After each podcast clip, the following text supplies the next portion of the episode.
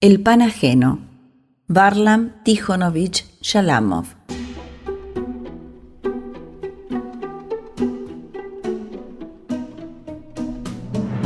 Aquel era un pan ajeno. Era el pan de mi compañero. Este confiaba solo en mí. Al compañero lo pasaron a trabajar al turno de día y el pan se quedó conmigo en un pequeño cofre ruso de madera. Ahora ya no se hacen cofres así en cambio, en los años 20, las muchachas presumían con ellos, con aquellos maletines deportivos de piel de cocodrilo artificial. En el cofre guardaba el pan, una ración de pan. Si sacudía la caja, el pan se removía en el interior. El baulillo se encontraba bajo mi cabeza. No pude dormir mucho. El hombre hambriento duerme mal pero yo no dormía justamente porque tenía el pan en mi cabeza, un pan ajeno, el pan de mi compañero. Me senté sobre la litera. Tuve la impresión de que todos me miraban, que todos sabían lo que me proponía hacer. Pero el encargado de ese día se afanaba junto a la ventana poniendo un parche sobre algo. Otro hombre, de cuyo apellido no me acordaba y que trabajaba como yo en el turno de noche, en aquel momento se acostaba en una litera que no era la suya, en el centro del barracón, con los pies dirigidos hacia la cálida estufa de hierro.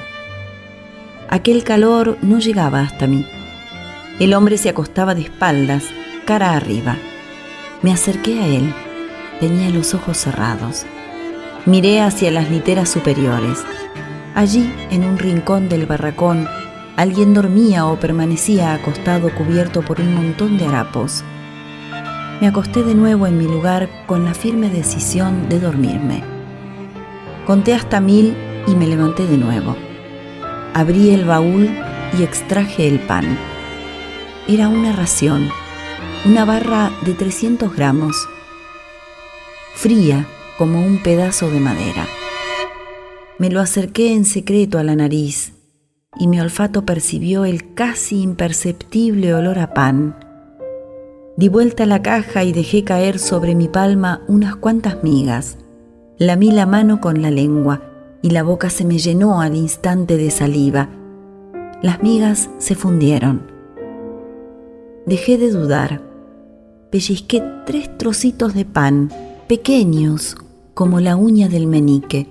Coloqué el pan en el baúl y me acosté deshacía y chupaba aquellas migas de pan y me dormí, orgulloso de no haberle robado el pan a mi compañero.